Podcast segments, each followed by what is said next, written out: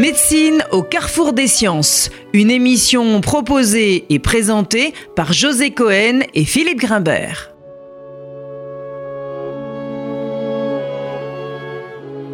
Bonjour à tous, bienvenue sur euh, RCJ. Notre émission euh, aujourd'hui sera euh, consacrée à la question de l'obstination. L'obstination donc, ou l'art de ne pas abandonner, qui bien sûr si constitue un concept passionnant en philosophie, est aussi une question complexe et parfois douloureuse dans le champ de la médecine, et qui interroge en effet par cette notion d'obstination, dont nous verrons d'ailleurs si elle peut être considérée comme raisonnable ou déraisonnable, pour qualifier en particulier la poursuite ou l'interruption des soins chez des patients en fin de vie ou atteints de maladies incurables, l'ensemble de nos pratiques et bien entendu notre conception de ce qu'est la vie humaine dans le champ médical. Alors, pour débattre de cette question passionnante, nous avons le plaisir de recevoir aujourd'hui le docteur Bruno Della Porta, qui est médecin, néphrologue, docteur en éthique, spécialiste également donc du traitement des maladies rénales, et qui réfléchit et qui travaille dans sa pratique quotidienne sur l'ensemble de ces questions. Bruno Dallaporta, bonjour. Bonjour. Merci d'avoir répondu à notre invitation. J'aimerais donc commencer euh, cette émission par une citation qui vous est certainement euh, familière. En toutes circonstances, le médecin doit s'efforcer de soulager les souffrances du malade par des moyens appropriés à son état et l'assister moralement. Il doit s'abstenir de toute obstination déraisonnable et peut renoncer à entreprendre ou poursuivre des traitements qui apparaissent inutiles, disproportionnés ou qui n'ont d'autre effet que le seul maintien artificiel de la vie. Alors bien sûr, vous avez reconnu l'article 37 de la loi Claes-Leonetti qui a été considérablement modifié en 2017 pour introduire justement cette notion, Bruno de la Porta, d'obstination déraisonnable. Et donc, j'aimerais que vous nous rappeliez d'où vient ce concept d'obstination raisonnable et déraisonnable et ce qu'il désigne en particulier dans ces aménagements euh, législatifs récents. Très bien. Euh, donc, je vais peut-être faire un petit détour euh, historique. En fait, depuis 300 000 ans, l'humanité meurt sans machine et depuis seulement 65 ans, en fait, la mort a été complètement changée par la technique.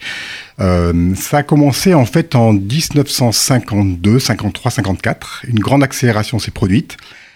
52, la mise au point de la ventilation artificielle par Engström, un anesthésiste suédois. Euh, 54, la première dialyse par Gabriel Richer Necker. Euh, et puis et les débuts des prélèvements sanguins, des analyses médicales. Et finalement, euh, vous êtes néphrologue, euh, Philippe Grimbert, en 1953, le professeur Jean Hamburger euh, invente un mot, invente un concept, le concept de réanimation médicale. Et donc, la réanimation médicale naît, et c'est à cette époque que les problèmes apparaissent. Alors, je vous donne un exemple. En 54, il y avait de grandes épidémies de poliomyélite dans l'Europe du Nord. Et en fait, ces gens mouraient à 80% du fait de l'entérovirus, de détresse respiratoire. Et donc, on a mis à profit la ventilation artificielle pour essayer de euh, passer le cap et faire en sorte qu'ils puissent respirer. Et là, les médecins se sont trouvés face à une situation inédite. C'est-à-dire que euh, beaucoup d'entre eux passaient le CAPS et certains d'entre eux restaient sous machine à perpétuité, en quelque sorte. Et donc, euh, les médecins se sont trouvés face à des questions euh, abyssales, c'est-à-dire, un médecin peut-il continuer à faire des soins parce qu'il a une puissance technique? Doit-il arrêter? Peut-il arrêter? S'il arrête, est-ce que c'est un homicide? Comment différencier un homicide d'un arrêt de traitement? Et donc, c'est avec la réanimation médicale en 52, 53, 54, et avec la néphrologie d'ailleurs, qu'est apparu le problème d'acharnement thérapeutique. Voilà. Donc l'acharnement thérapeutique, c'est un terme euh, grand public euh, que j'aime bien, mais en fait les spécialistes l'ont changé pour parler d'obstination déraisonnable. Euh, c'est donc, donc la, même chose, obstination déraisonnable, acharnement thérapeutique, ça qualifie exactement le, les, mêmes, les mêmes entités? En fait, c'est exactement la même chose pour faire simple pour le grand public. Maintenant, pour les juristes, pour les textes de loi, c'est différent. C'est-à-dire que Là, je suis venu ce matin au studio en vélo. Euh, si j'avais eu un accident grave en voiture, j'aurais été transformé par, transporté par SAMU en réanimation et j'aurais souhaité que les médecins s'acharnent. J'aurais voulu que les infirmières euh, mettent le maximum, les scanners, etc. Donc l'acharnement thérapeutique, c'est une vraie valeur, c'est-à-dire que toutes les équipes médicales sont complètement euh, opiniâtre, obstiné et, et, essaie de faire le maximum. Donc ce terme a été vieillot a été remplacé parce qu'on considère que c'est une vraie valeur pour des médecins d'être acharnés. En réalité, ce qu'il faut, c'est que ça reste raisonnable. Donc on a transformé le terme et depuis les lois de 2005-2016, on parle d'obstination déraisonnable, c'est-à-dire que il ne faut pas que la science et la technique courent toutes seules, mais il faut qu'on puisse l'arrêter et euh, ne pas dépasser un point qui serait euh, le passage des soins raisonnables aux soins déraisonnables. Voilà. Mais en gros, c'est équivalent, sauf pour les spécialistes et les techniciens. Alors justement, lorsqu'on aborde cette euh, question du raisonnable et du déraisonnable, on est frappé par ce qu'on peut appeler le, degré de coefficient d'incertitude hein, qui traverse ces deux notions. Euh, nous sommes euh, loin de ce qu'on peut appeler en philosophie des sciences d'une rationalité calculante. alors comment statuer, comment légiférer avec ces incertitudes, Bruno Dallaporta Alors là, cette question est extrêmement complexe. Effectivement, en termes d'objectivité, c'est très difficile de poser une limite. On peut développer des critères. La question, en fait, est un impossible et je dirais qu'il faut se poser la question qui parle et qui pose cette question de la limite? Qui parle? Euh, Qui parle? Est-ce que c'est la personne malade? Est-ce que ce sont les proches? Est-ce que ce sont, euh, est-ce que c'est le ministre de la santé, un directeur d'hôpital, le médecin? Donc la vraie question, c'est qui parle? Et en fait, qui parle euh, Les lois depuis 2005 disent que le point de départ de la démarche, c'est la personne malade. En fait, le point de départ, c'est la personne qui souffre d'obstination déraisonnable lorsqu'elle est consciente. Par exemple, la semaine dernière, j'ai une personne qui, est mini, qui était ancien ministre dans son pays, euh, je ne vais pas citer le pays pour des raisons de secret professionnel, et qui a eu 10 euh, ans de dialyse, graduellement son état s'est altéré, elle est devenue grabataire, elle voyait moins bien, euh, la dialyse devenait un vrai fardeau, euh, tout ceci était une épreuve trop lourde. Et elle est venue dans, elle, est venue à la discussion à me demander euh, est-ce qu'on peut diminuer la dialyse, voire la diminuer franchement? Je lui ai expliqué qu'il y avait un risque de complications. Et en fait, sa femme souhaitait que je le pousse pour qu'il fasse des soins toujours très actifs, et lui ne pouvait plus. Et il me disait, en fait, je ne peux plus poursuivre l'épreuve, le fardeau est trop lourd. Ce qui est intéressant, c'est qu'il ne disait pas, je veux me suicider. C'est absolument pas pareil. Il disait, en gros, toute votre technique, je ploie sous sa charge, l'épreuve est trop lourde, le fardeau est insupportable, je veux que ça diminue. Il n'y avait pas une demande de mort, il y avait une demande d'allègement de, la charge. Et là, dans ce cas-là, effectivement, c'est lui qui décide. Il n'y a que lui qui décide, c'est pas le médecin. Et donc, la, limite n'est pas un critère objectif, la limite est un critère subjectif, c'est-à-dire que c'est lui qui, euh, qui décide. Et donc, on a décidé de limiter les traitements. Il était extrêmement serein et rassuré parce qu'en fait, il ne vivait pas du tout ça comme une euthanasie ou comme une diminution de traitement. C'était simplement son corps qui disait je ne peux plus. Euh, il n'avait pas d'autre issue que de demander un allègement. Voilà, donc il faut bien voir que cette question très compliquée doit prendre comme point d'appui primordial la personne elle-même.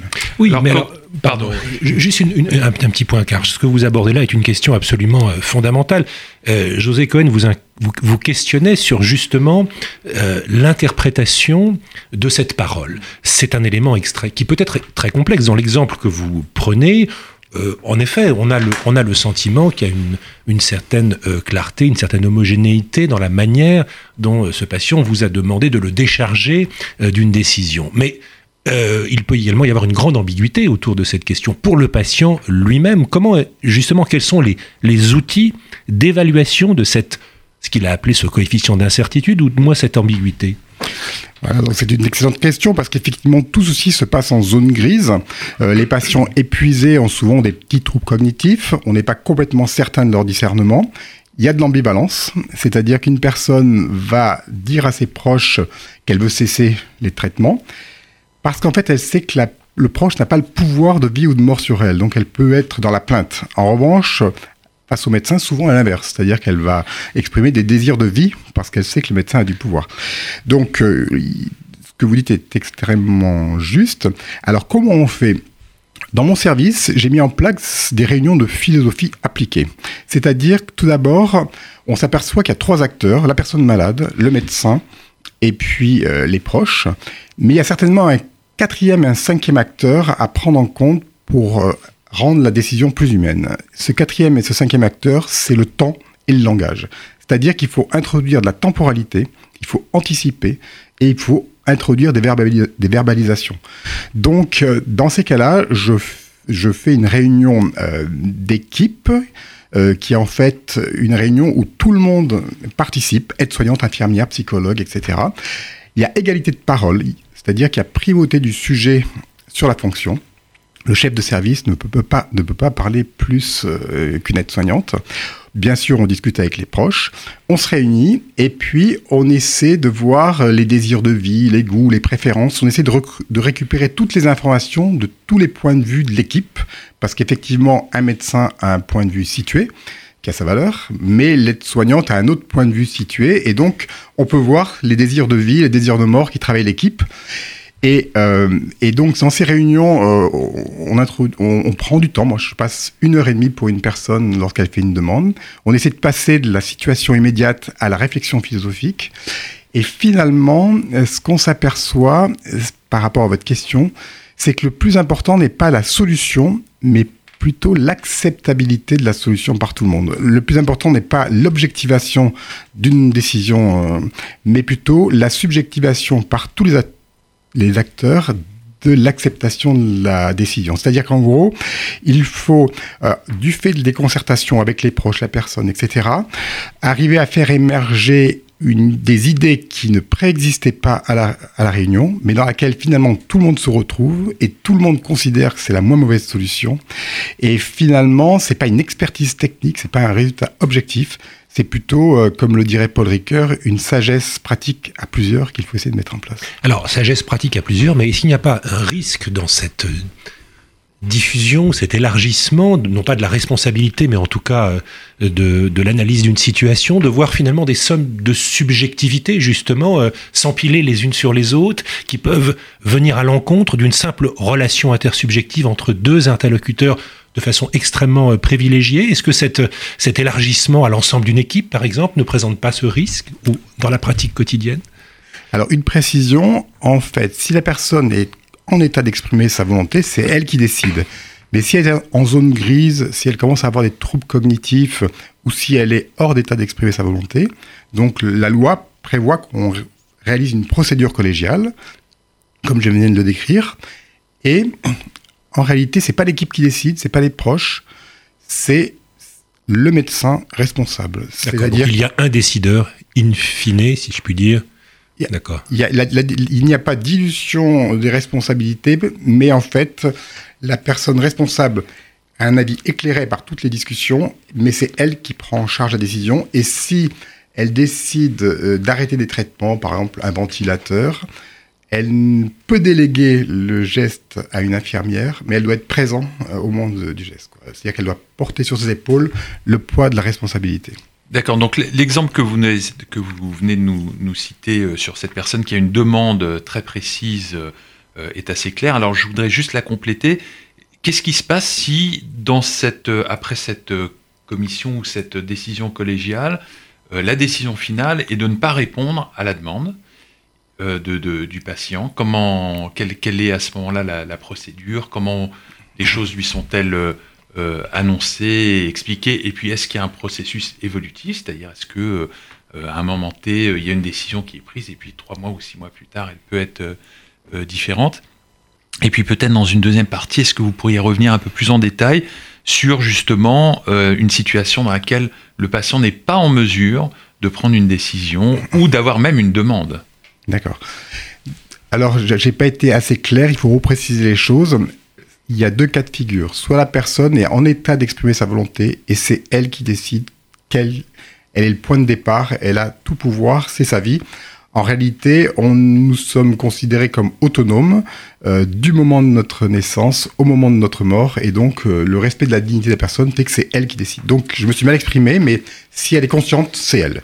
Donc dans le cas présent, vous êtes d'une certaine façon obligé de répondre à cette demande de diminution de la dialyse. Obligé de répondre sous réserve de ce que disait euh, Philippe Grandberg, c'est-à-dire que son discernement soit correct et qu'on soit, soit assuré que les ambivalences euh, ne sont pas au travail. Quoi.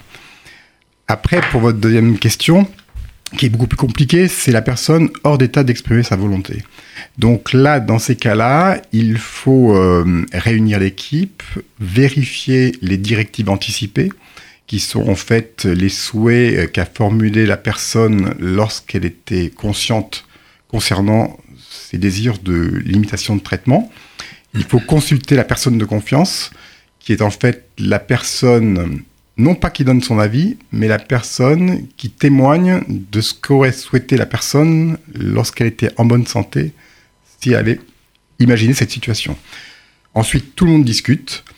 Et euh, il s'agit de, trouver la moins mauvaise solution. Ce sont des, situations compliquées, il faut trouver la moins mauvaise solution, pas forcément la bonne solution, mais la moins mauvaise. Et, euh, ensuite, le médecin responsable décide et tout est tracé dans le dossier.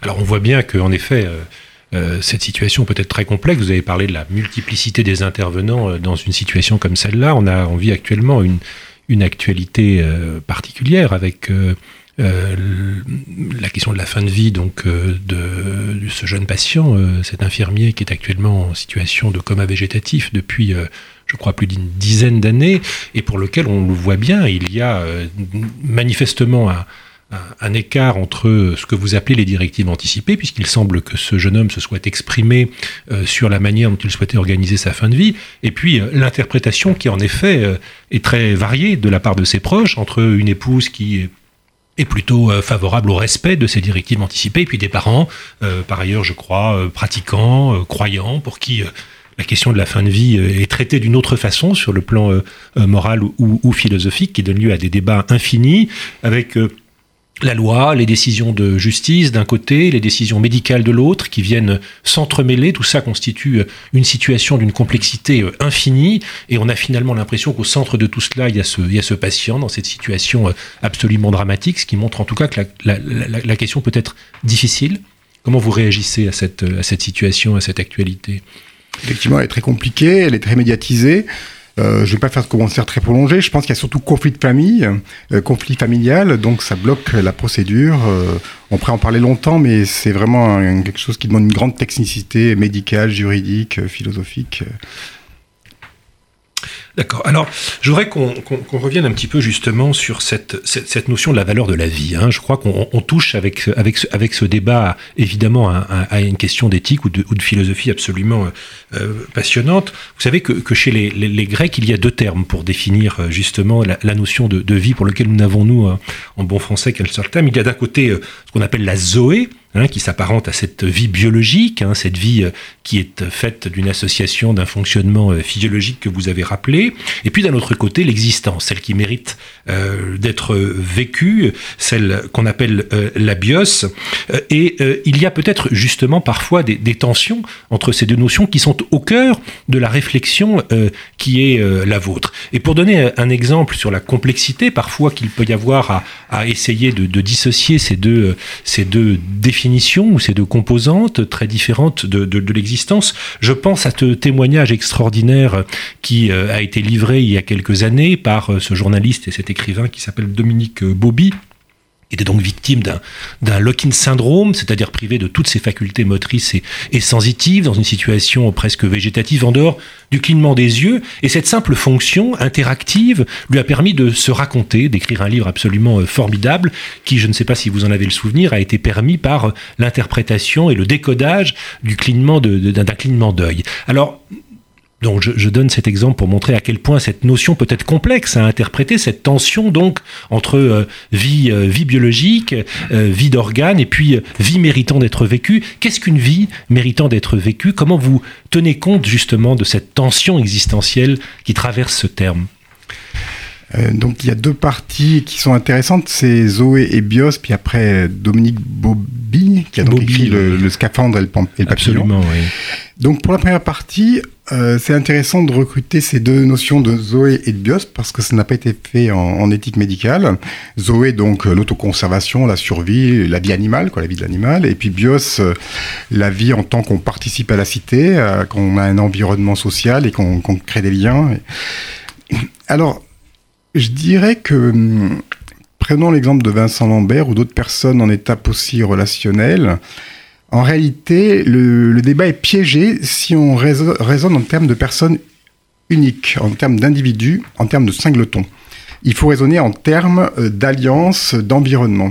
C'est-à-dire que euh, on a tous Zoé en nous, c'est-à-dire qu'on cherche notre conservation, mais on a tous aussi en nous le, désir euh, de tisser des liens, des pactes, des alliances. Et donc, une personne post-relationnelle, c'est impossible de répondre à la question est-ce que sa vie vaut la peine d'être vécue? En revanche, si on l'élargit à l'équipe médicale, à l'environnement euh, social, à la famille, etc., ça change un peu le contexte. C'est-à-dire que ce qui prend euh, de la valeur, c'est euh, la qualité des attachements, c'est les circulations de dons et contre-dons qui se jouent entre les deux parties, c'est finalement les, les, projections d'attachement qu'ont les proches, ce qu'ils vivent, etc. Et donc on ne peut pas réduire la question au singleton est-ce que c'est Zoé ou Bios Mais il faut l'élargir à, l'environnement médical, social, etc. Et donc finalement, une personne dans cet état-là, je pense que c'est extrêmement important d'avoir une discussion franche, directe et exacte pour savoir si euh, tous les participants qui tournent autour de la personne sont prêts à vivre cette aventure ou pas, et si elles y trouvent du sens et de la valeur. C'est-à-dire qu'on ne peut pas mettre la valeur de la vie humaine que sur la personne en tant qu'individu, atome. Il faut la créé dans son contexte car euh, finalement, bios, c'est aussi que nous sommes des êtres de relation, des êtres de sens, et que euh, nous ne sommes pas des billes euh, autosuffisantes aux fenêtres fermées. L'exemple de Dominique Bobby, je vais vous laisser intervenir là-dessus, est, flagrant pour ce que vous venez de dire. Parce que précisément cette relation, elle n'a été possible que par le biais, je crois, d'un kiné qui avait euh, euh, inventer ce mode de communication, créer ce mode de communication entre les patients euh, et lui, et c'est ce qui a donné accès à son intériorité, en quelque sorte, sa réflexion, etc. Sans cette possibilité-là, on n'aurait jamais pu avoir accès à tout ce qui a été pensé par cet homme pendant cette période terrible. Donc ça vient parfaitement illustrer ce que vous venez de dire. Oui, oui. Euh, là, je décale un peu le propos, mais dans nos services, on a toujours 100 euh, ou 150 personnes, on a toujours des héros, on a toujours des personnes étonnantes. On se demande, mais comment peuvent-ils faire, quoi? Aveugles, amputés, ils vont finir par divorcer, se remarier, reconstruire des choses. C'est très étonnant de voir les capacités de, de transformation de l'épreuve en ressources. Il y a des capacités très fortes de transformation de l'épreuve en ressources. Et il faut voir que ceci est impossible si on est seul. La personne qui arrive d'Afrique du Nord avec l'AME isolée, euh, sans ressources. L'AME, médicale d'État. la personne complètement isolée ne pourra pas se lever. Ce sera impossible. Pour se lever, euh, il faut en fait euh, des circulations d'affectivité, de dons d'amour, euh, d'encadrement. Il faut des équipes. Et c'est étonnant, on parle beaucoup de Usain Bolt ou de Mbappé qui court très vite, mais on devrait s'intéresser à ces héros de la médecine qui en fait sont capables de de, pratiquement une transfiguration, c'est-à-dire que l'épreuve est transfigurée en, œuvre d'art, comme par exemple pour Dominique Bobin. Et en fait, pour ça, pour le dire de façon un peu gnangnan et un peu cucu, pour faire ça, il faut en fait être beaucoup aimé et aimer beaucoup. C'est-à-dire qu'il faut des circulations très affectives. Il faut des passages. Il faut des passages. Oui, des passages, et, justement ce qui euh, euh, aussi euh, vient en écho de ce que vous disiez en début d'émission sur la nécessité de faire intervenir tous les membres de, du service dans les décisions que vous prenez au cours de ces réunions. Alors l'avantage de faire réunir toute l'équipe, c'est qu'en fait, ces équipes sont en fait souvent épuisées parce que ces situations n'ont pas de sens. Elles travaillent énormément, plus que pour d'autres patients, et le retour est très peu gratifiant. Mhm. Donc il y, a, une absence de sens. Et quand on fait discuter tout le monde, la personne reprend du sens, de la couleur. Donc on dépose du sens sur une situation qui n'en avait pas. Et finalement, ces réunions de philosophie appliquée sont pratiquement des actes de soins qu'on pose sur l'équipe. Et cet acte de soins se déplace sur la personne dans le sens où se réaniment des possibilités d'hospitalité, de valeur du soin euh, par déplacement. Donc si, si, je vous comprends bien, on pourrait euh, finalement euh, définir cette obstination déraisonnable comme la volonté de maintenir une vie sans passage. On pourrait dire les choses comme ça. Sans passage, c'est-à-dire? Sans passage du sujet à un tiers, à, à, un lien, à un lien relationnel, à une relation affective ou quelle qu'elle soit. Ah, c'est-à-dire à, une entité fermée, isolée Ce serait ça une obstination déraisonnable? Oui, il faut pas être absolutiste. C'est-à-dire que là, j'insiste sur le côté subjectivation, mais il y a quand même l'objectivité médicale. Il y a quand même des critères bien sûr, Euh, à ne pas dépasser. Donc je pense que c'est un mixte de critères objectifs, pour reprendre le début de vos questions, et de euh, valeurs du soin, d'hospitalité, euh, de responsabilité qui est à mettre en œuvre. Je voudrais faire un petit commentaire aussi sur Christian Bobby à propos Dominique de, Dominique Bobby. Dominique Bobby, pardon, pas Dominique Bobby. parce qu'il y a Christian Bobin aussi. Ouais. donc, ça. C'est autre chose. C'est autre chose. Et donc, euh, c'est les capacités à euh, anticiper la mort ou à fixer par anticipation les conditions de sa mort. Vous savez que maintenant, les directives anticipées sont devenues contraignantes.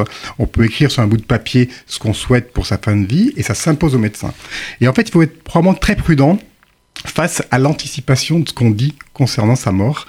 Parce que euh, on a fait des études et qui sont euh, très intéressantes, c'est-à-dire que autant quand à distance, en bonne santé, on fait des choix, en fait on objective, c'est-à-dire qu'on on fige l'avenir et on, on- distancie l'avenir. Et en réalité, euh, entre une longue mort euh, cruelle et douloureuse euh, ou une petite mort rigolote et rapide, moi je préfère la seconde. Mais une fois qu'on est en situation, quand la chair éprouve l'épreuve, tout change, mais tout change de façon extrêmement importante. Et par exemple, dans ces études, vous prenez 100 personnes et vous leur dites, alors qu'ils sont en bonne santé, combien de jours de vie voulez-vous, êtes-vous prêt à renoncer si vous avez et vous commencez du plus bénin au plus grave. Donc vous commencez, vous avez un rhume des foins, euh, la grippe, euh, le diabète, et puis vous montez en intensité la dialyse, et vous continuez paraplégie, tétraplégie, puis locked-in syndrome. En réalité, rhume des foins, on renonce à aucun jour de vie. Et puis, arrive à tétraplégie, les gens assez souvent disent dans ces cas-là, je ne veux plus vivre, et locked-in syndrome, c'est évident qu'ils ne veulent plus vivre.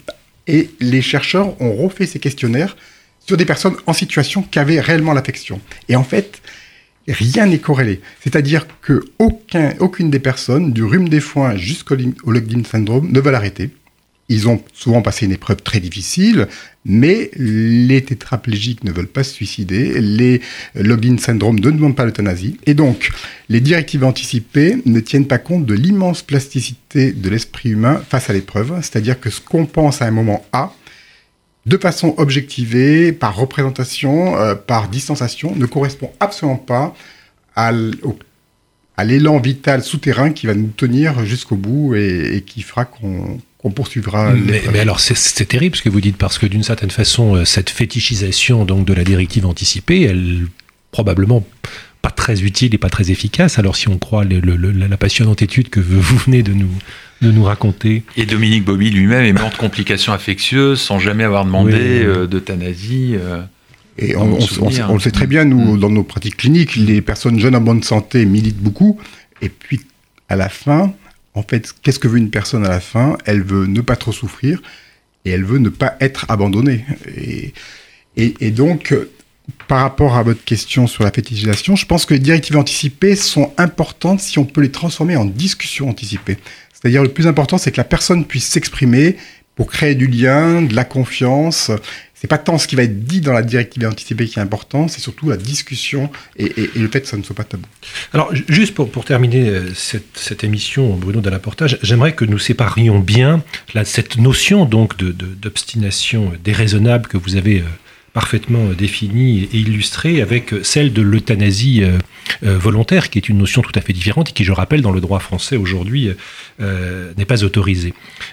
Si l'on pousse le, raisonnement dans ces, derniers tranchements, est-ce qu'il y a, selon vous, des, paradoxes ou une certaine contradiction à, refuser la législation de l'euthanasie volontaire, simplement pour paraphraser Montaigne qui disait la plus volontaire mort est la plus belle, euh, simplement pouvoir choisir sa mort.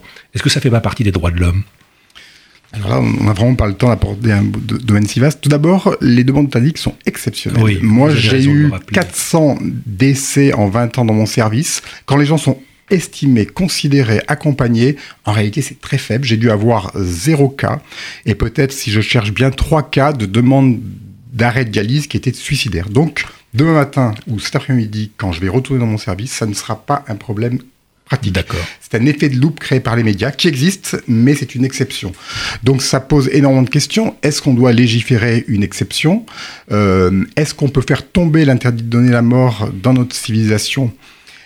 Et quelles vont être les conséquences pour les populations vulnérables euh, qui ne sont pas dans les valeurs du marché, les valeurs de la performance? Est-ce qu'il n'y aura pas un risque d'euthanasie économique avec euh, dans 30 ans euh, Donc le, débat mériterait beaucoup plus qu'une minute. Il faudrait passer 20 minutes pour éclaircir les enjeux. Mais vous rappelez sur un certain nombre de critères votre opposition finalement à l'introduction dans la législation de cette notion dont vous voyez plus de danger finalement que de bénéfices pour une situation qui reste exceptionnelle. Le problème n'est pas individuel pour une personne on peut comprendre qu'un médecin puisse transgresser une fois dans sa vie en zone grise, etc. Le problème est collectif. Qu'est-ce qu'on va faire des grandes vulnérabilités? Et est-ce que finalement notre République, euh, qui prône la liberté et qui conduit finalement au libéralisme, est-ce que finalement notre République ne devrait pas valoriser les valeurs du soin, de l'hospitalité et de la responsabilité? Bruno Dallaporta, euh, merci euh, d'avoir participé à cette émission. À la technique aujourd'hui, Louise Denis, à la semaine prochaine. C'était Médecine au carrefour des sciences.